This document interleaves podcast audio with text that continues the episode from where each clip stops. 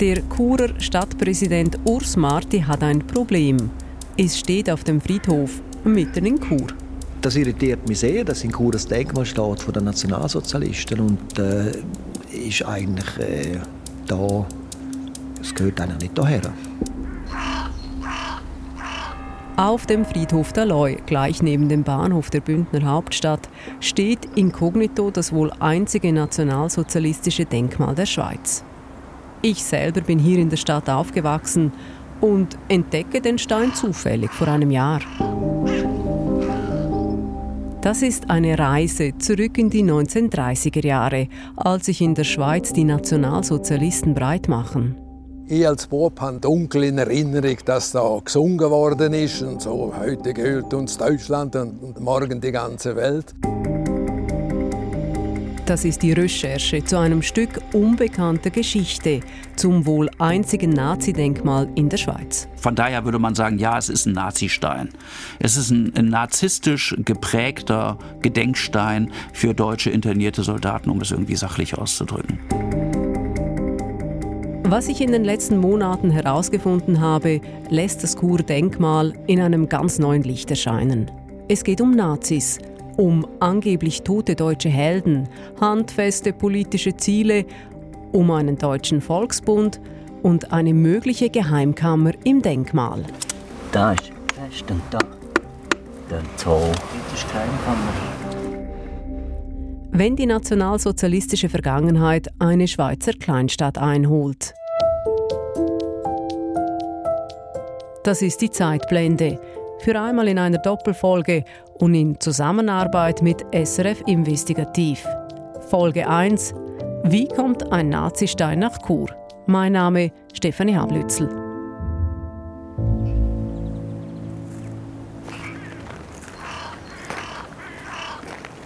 Alles beginnt zufällig.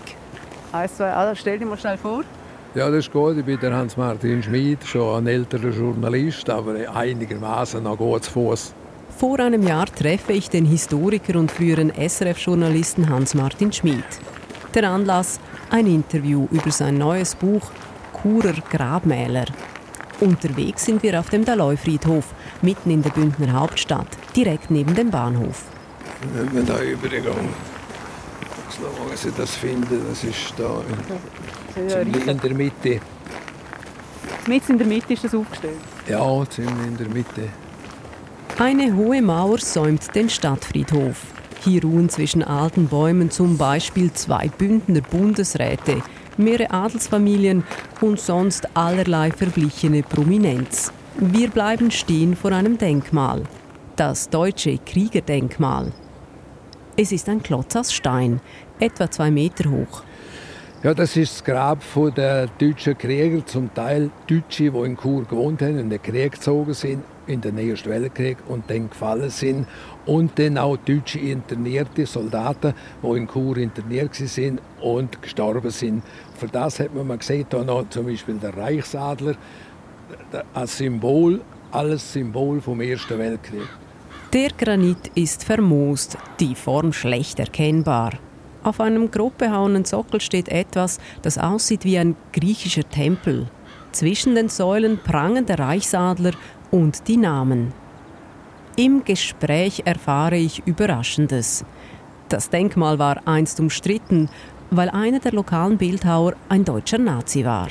Die Kur Bildhauerfirma habe wegen dieser Verbindung zu den Nazis Aufträge verloren. Doch all das ist lange her.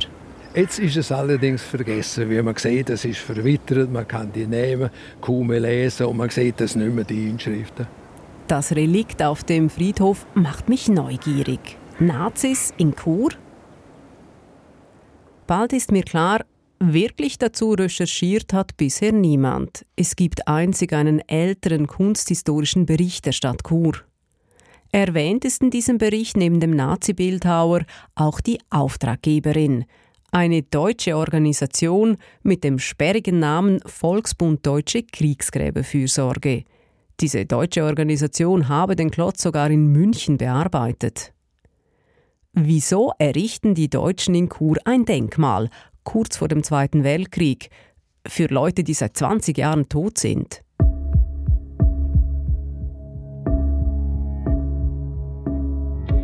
Ich lese Bücher, recherchiere, um mehr über dieses Denkmal zu erfahren, bis ich den richtigen Faden finde, um daran zu ziehen – es ist ein alter Brief, den ich im Archiv finde, vom Frühling 1933. Adolf Hitler ist in Deutschland seit kurzem an der Macht. Das deutsche Konsulat wendet sich an die Bündner Regierung. Davos, den 24. Mai 1933. Deutsches Konsulat für Graubünden. Betreff Deutsche Kriegergräber. Der Brief beschäftigt sich mit deutschen Soldatengräbern aus dem Ersten Weltkrieg 71 davon gäbe es in Graubünden, verstreut auf mehrere Friedhöfe. Das deutsche Konsulat möchte, dass diese Gräber auch nach Ablauf der Frist auf den Friedhöfen bleiben, weil, heißt es gleich am Anfang, um das Andenken der Opfer des Weltkrieges zu ehren, haben sich die kriegsführenden Mächte im Vertrag von Versailles verpflichtet, die Grabstätten der auf ihrem Gebiet beerdigten Heeres- und Marineangehörigen zu pflegen und instand zu halten. Will heißen, laut Friedensvertrag von Versailles müssen Soldatengräber auf immer und ewig bestehen bleiben. Und informiert der Brief, für die Pflege der Gräber sei bereits gesorgt, ein Volksbund Deutsche Kriegsgräberfürsorge, Landesverband Schweiz kümmere sich darum.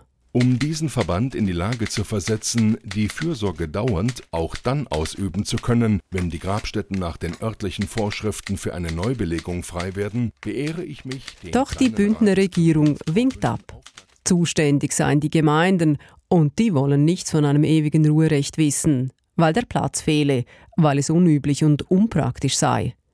Die einzige Ausnahme ist Davos. Dort liegen die Gräber auf dem Privatgelände eines deutschen Sanatoriums.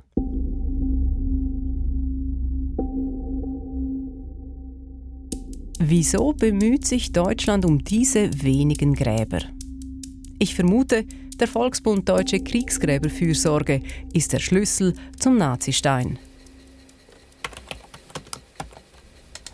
Ich finde den Volksbund im Internet.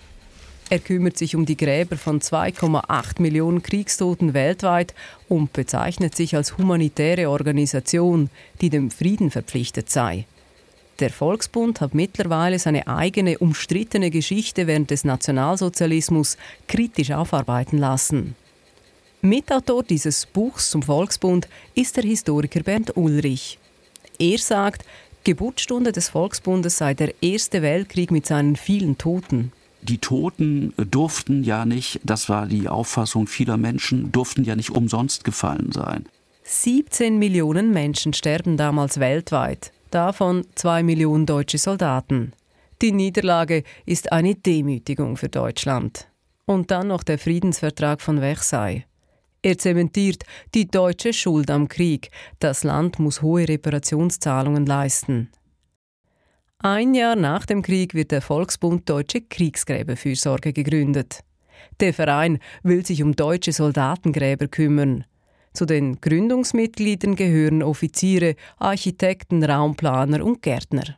All diese Leute äh, hatten ein bestimmtes Interesse daran, ähm, aus unterschiedlichen Gründen, ihren Verein, äh, den Volksbund, dann eben zum alleinigen Vertreter äh, dieser Absichten zu machen. Und das haben sie eben erreicht durch eine über die Jahre hinweg in, den, in der Weimarer Republik über eine überaus geschickte Lobby- und Werbearbeit.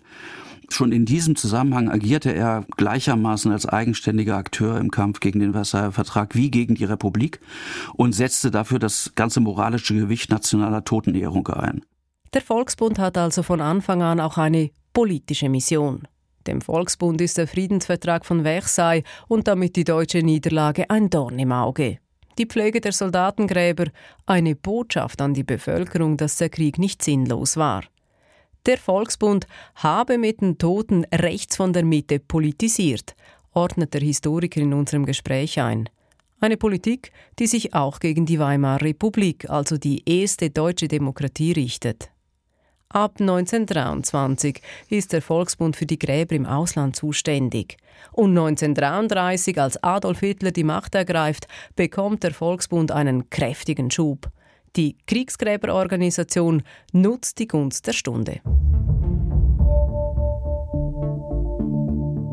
Er ist ja äh, sozusagen äh, mit, äh, mit, off hat mit offenen Armen auf die Nazis zugegangen und hat sich, wie viele andere Organisationen auch, man muss es leider sagen, quasi selbst gleichgeschaltet. Gleichgeschaltet will heißen, der Volksbund wird nach Nazi-Grundsätzen umgebaut, mit einem Führer an der Spitze. Juden und politisch missliebige Personen werden ausgeschlossen. Der Volksbund bietet sich bei Hitler an. Inhaltlich, ideologisch war man sich eben sehr nah, denn auch für Adolf Hitler und seine Partei waren der Erste Weltkrieg und äh, dessen Tote von immenser Bedeutung.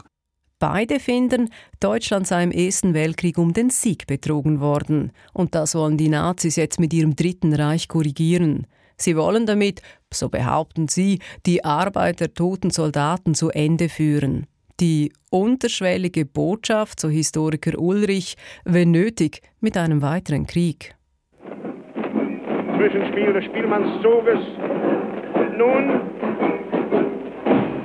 der Petersburger Marsch für das zweite Bataillon der Döberitzer der Führung von Major Stumm. Ab 1934 feiern die Nationalsozialisten die toten Soldaten als Helden.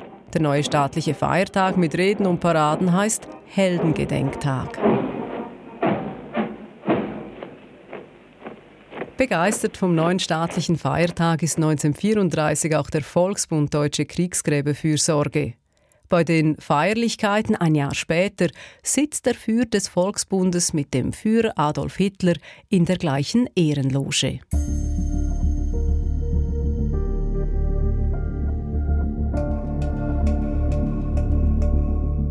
Für diese angeblichen Helden braucht es die entsprechenden Heldendenkmäler. Für Historiker und Volksbundexperte Bernd Ulrich ist es zulässig, in Chur von einem Nazistein zu sprechen. Ja, es ist ein Nazistein. Es ist ein, ein, narzisstisch geprägter Gedenkstein für deutsche internierte Soldaten, um es irgendwie sachlich auszudrücken. In den 1930er Jahren erbaut der Volksbund immer größere Wahrzeichen, weitum sichtbar in der Landschaft.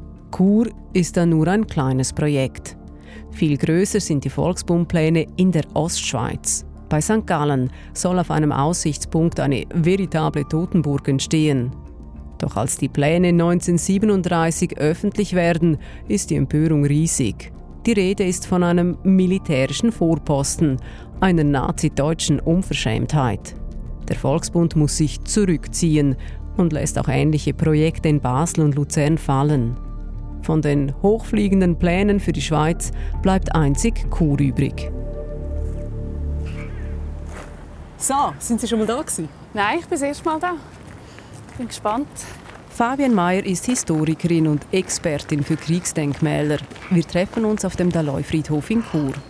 Seit 2019 gibt es ein Inventar aller Schweizer Armee- und Kriegsdenkmäler. Fabian Mayer hat das Projekt für die Schweizer Armee geleitet. Die Historikerin erzählt mir, dass es schweizweit insgesamt acht Denkmäler gebe für deutsche Soldaten des Ersten Weltkriegs, darunter in Zürich und in Luzern. Das Denkmal in sei jedoch speziell. Die meisten Denkmäler in der Schweiz wurden in den 20er Jahren erstellt und dieses Denkmal dann doch erst 1937 angefertigt und 1938 dann installiert. Also das ist ein relativ spätes Denkmal für das Gedenken an die Deutschen im Ersten Weltkrieg. Und gibt es äh, in der Schweiz ein anderes Denkmal, das in diesem nationalsozialistischen Kontext erstellt wurde? Nein, es gibt in der Schweiz sonst meines Wissens kein Denkmal, das von einer nationalsozialistischen Organisation oder zur Zeit des Nationalsozialismus von Deutschen erstellt worden ist. Der nationalsozialistische Kontext des Denkmals ist im Inventar kein Thema. Fabian Mayer sagt dazu, Ziel dieses Inventars sei gewesen, einen Überblick über die bestehenden Denkmäler in der Schweiz zu schaffen, als Grundlage für weitere Forschungen zu einzelnen Objekten. Als wir vor dem Klotz stehen, zeigt die Historikerin auf den Schriftzug Hier ruhen deutsche Soldaten. Was unterschiedlich ist jetzt auch zu, zu dem in, in, in Luzern und in Zürich, ist die Schriftart. So eine Frakturschrift, wo, wenn man sie sieht, also zumindest bei mir, erinnert mich das schon auch an die Propagandaschrift vom Nationalsozialismus, vom, vom, vom Deutschen Reich. Die Frakturschrift war beliebt bei den Nazis und findet sich so nur auf dem Stein in Chur. Dann zeigt die Expertin auf kleine Zeichen neben den eingravierten Namen. Also da hat es jetzt wie einen, einen Anker. Das ist ein Kreuz. Ich weiß jetzt nicht, ob das, also der Anker macht natürlich den Anschein, als wäre es ähm, auch eine Truppengattung. Eine Truppengattung, vielleicht ein Matrose. Auf dem Denkmal sind rund 60 Namen eingemeißelt. Auf der Vorderseite stehen 16 Namen. Diese Männer, deutsche Internierte, sollen hier begraben sein. Internierte, Kriegsverletzte, sie wurden in der Schweiz gesund gepflegt und teilweise für Arbeiten eingesetzt. Es ist schwierig, mehr über diese Männer herauszufinden. Was zwar hilft, ist eine Liste aus dem Volksbund-Archiv mit rund einem Dutzend Namen, mit Truppe und Todesdatum. Doch die meisten Abklärungen führen ins Leere. Dann endlich habe ich Erfolg. Der Name auf dem Stein Albrecht Gemsemer.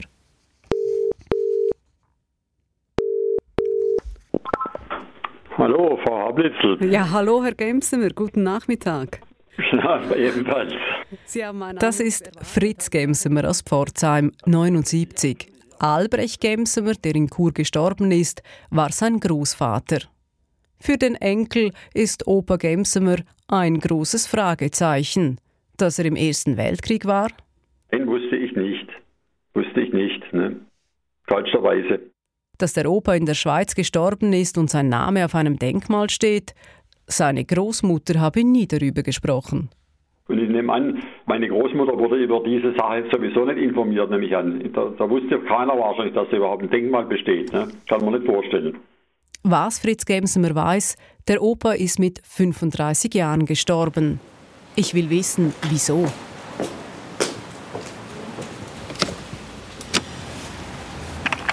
Staatsarchiv Nein, guten Morgen. Ja, grüezi Frau Ney, Stefanie Hablützel. Ja, ich komme gerade runter. Ah, super, danke. Im Bündner Staatsarchiv treffe ich Sandra Ney. Sie leitet den Kundendienst. Hier aufbewahrt wird auch das Todesregister von Chur. Also ich habe Ihnen die Bücher da, Sie haben ja gesagt, Sie möchten von 1914 bis 1919 eingesehen. Die habe ich schon aus, aus dem Magazin parat gelegt. Auf einem Wägelchen rollt Sandra Ney die dicken Register hinüber in den Lesesaal. Albrecht Gemsemer, so viel weiß ich von einer Liste des Volksbundes, soll 1917 gestorben sein. 17 Gemsemer, dann wir da zum Geger. A, F. Ah, da ist er sogar. Gemsemer Albrecht. Im A-Register auf Seite 257. Nehmen wir da. Jawohl. Albrecht Gemsemer. Den 22. Juni 1917 um 9 Uhr Minuten nachmittags. Genau, das heißt, am 9 Uhr Abend ist er gestorben. Und zwar ist gestorben zu Chur, Stadtspital. Und dann ist er gestorben laut ärztlicher Bescheinigung an Darmlähmung. Also Darmlähmung, das müssen wir wahrscheinlich jetzt da medizinisch nachschlagen. Dr. Google und fragen, was das genau ist. Ich frage Dr. Google. Bei einer Darmlähmung versagt die Verdauung ihren Dienst. Auslöser können Verletzungen sein. Sandra Ney und ich blättern weiter. Mehrere Internierte sind nicht an Kriegsverletzungen gestorben, wie ich erwartet hätte, sondern an Krankheiten. Gleich mehrere rafft die spanische Grippe dahin. Einer stirbt an einer Blinddarmentzündung. Und dann fällt mir bei der Namensliste des Volksbundes noch etwas auf. Bei drei Männern fehlt die militärische Bezeichnung. Einer von ihnen ist Franz Josef Hanzig. Seine Todesursache Suizid im Gefängnis. Später finde ich im Bundesarchiv ein dickes Dossier über Hanzig. Er war kein Soldat, sondern ein internierter Zivilist. Die Behörden sehen ihn als Heiratsschwindler und Kleinkriminellen. Also, was habe ich erfahren? Ein Enkel weiß nicht, dass sein Großvater in Chur begraben ist. Mehrere Soldaten sterben an Krankheiten und es hat sogar einen Hochstapler im Grab. Sie alle sollen, wenn es nach dem Volksbund geht, als Helden in Erinnerung bleiben, gestorben für das Dritte Reich und den Führer. Wahrscheinlich 1934, das legen mehrere Dokumente nahe, nimmt die Idee für das Kurdenkmal Gestalt an. Der Chefarchitekt des Volksbundes unternimmt damals eine Reise durch die Schweiz. Im Herbst bekommt die Stadt Kurpost.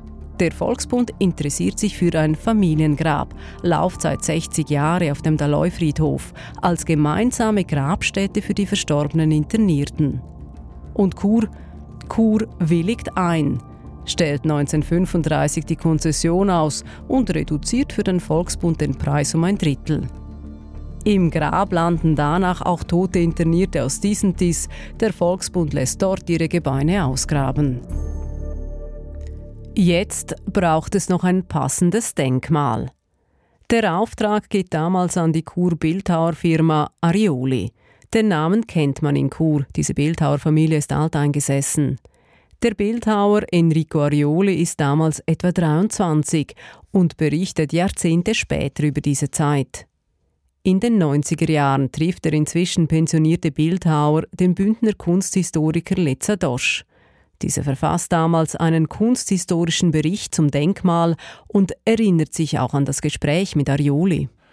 Also konkret erinnere ich mich nicht mehr daran, wie das konkret war. Ich weiß einfach, dass ich natürlich schon mir schon bewusst war, in welcher Zeit das entstanden ist. Und dass ich den Eindruck hatte, das war ist eine, eine, eine heikle Mission für ihn, sich da zu äußern. No? Und ich war positiv überrascht, dass er überhaupt gekommen ist zum Gespräch. Und mir war klar, am besten bleibe ich beim Stein. Die beiden sprechen über die Entstehung des Denkmals.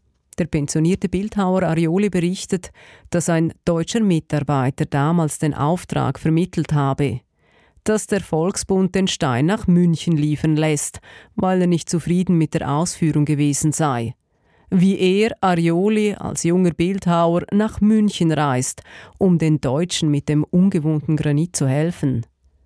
Der Kunsthistoriker erwähnt in seinem Bericht erstmals am Rand den Nationalsozialismus. Der deutsche Mitarbeiter von Arioli war in Chur als Nazi bekannt. Eine Frage ist noch unklar. Wann genau wurde das Denkmal errichtet? Die Antwort finde ich in einem deutschen Archiv. Eine Aktennotiz vom deutschen Generalkonsul in Zürich von 1938. Zürich, den 18. November 1938. Notiz. Herr Nandelstedt aus Chur teilte mir gestern mit, dass der in München in den Werkstätten des Volksbundes Deutsche Kriegsgräberfürsorge bearbeitete Stein für das Ehrenmal in Chur dieser Tage endlich zurückgekommen sei und nunmehr aufgestellt werde. Die Aufstellung dürfte noch diese Woche beendet sein. Jetzt habe ich es schwarz auf weiß. Dieser Stein wurde vom nationalsozialistischen Deutschland in die Schweiz gebracht. Der in der Notiz erwähnte Werner Nandelstedt gehört zur Churer Ortsgruppe des Volksbundes. Eine Namensliste des Vorstandes finde ich von 1943. Drei der vier Männer im Vorstand sind bekannte Nazis in Chur, darunter Nandelstedt und der deutsche Bildhauer. Im Archiv in der Neuen Bündner Zeitung suche ich stundenlang nach einer Meldung zum Nazistein. Doch ich finde nichts. Berichtet wird dafür über den Fund eines Riesensteinpilzes in Arosa. Es ist, als wäre die Sache totgeschwiegen worden. Ein anderes Ereignis aus Deutschland füllt dafür die Zeitung, die Reichskristallnacht, heute bekannt als Novemberpogrome. Panikartige Furcht beherrscht die Berliner Juden. Es gab wahre Schreckensnächte. Die Schaufenster der jüdischen Geschäfte wurden zertrümmert. Der Vernichtungsfeldzug gegen die unglücklichen Juden im Dritten Reich geht. Man hat es mit einer erbarmungslosen, systematisch durchgeführten Aktion zu tun. Die Novemberpogrome im Jahr 1938 sind der Beginn des Völkermords an den Juden. Im gleichen Monat stellt der Volksbund, der stramm auf NS-Linie funktioniert, in Kurs ein Denkmal auf. Wie der Nazistein nach Chur kam, ist mir nun klar. Es war der Volksbund, der eng mit den Nazis zusammenarbeitete und deren Totenkult mitgetragen hat. Doch warum steht dieses nationalsozialistische Denkmal bis heute in Chur? Und was soll jetzt damit passieren? Ich meine, wenn jetzt entschieden würde, äh, wir müssen das Ding weghaben und es wird gesprengt, dann würde ich daraus eine Kunstaktion machen. Und welche Spuren der Nationalsozialisten finden sich in der Grabkammer des Denkmals? Eine Grabung gibt Antworten. Das finde ich schon speziell da. Nach dem da steht es schon. Mehr dazu in Folge 2 dieser Zeitblende in Zusammenarbeit mit SRF Investigativ. Die Nazi-Vergangenheit holt Kur ein. Mein Name Stefanie Hablützel. Sounddesign Andreas Gerber. Produziert von Silvan Zemp und Maybrit Horlacher. Projektleitung Nina Blaser. Bilder und Dokumente zum Nazistein gibt es online auf srf.ch. Stichwort Nazistein.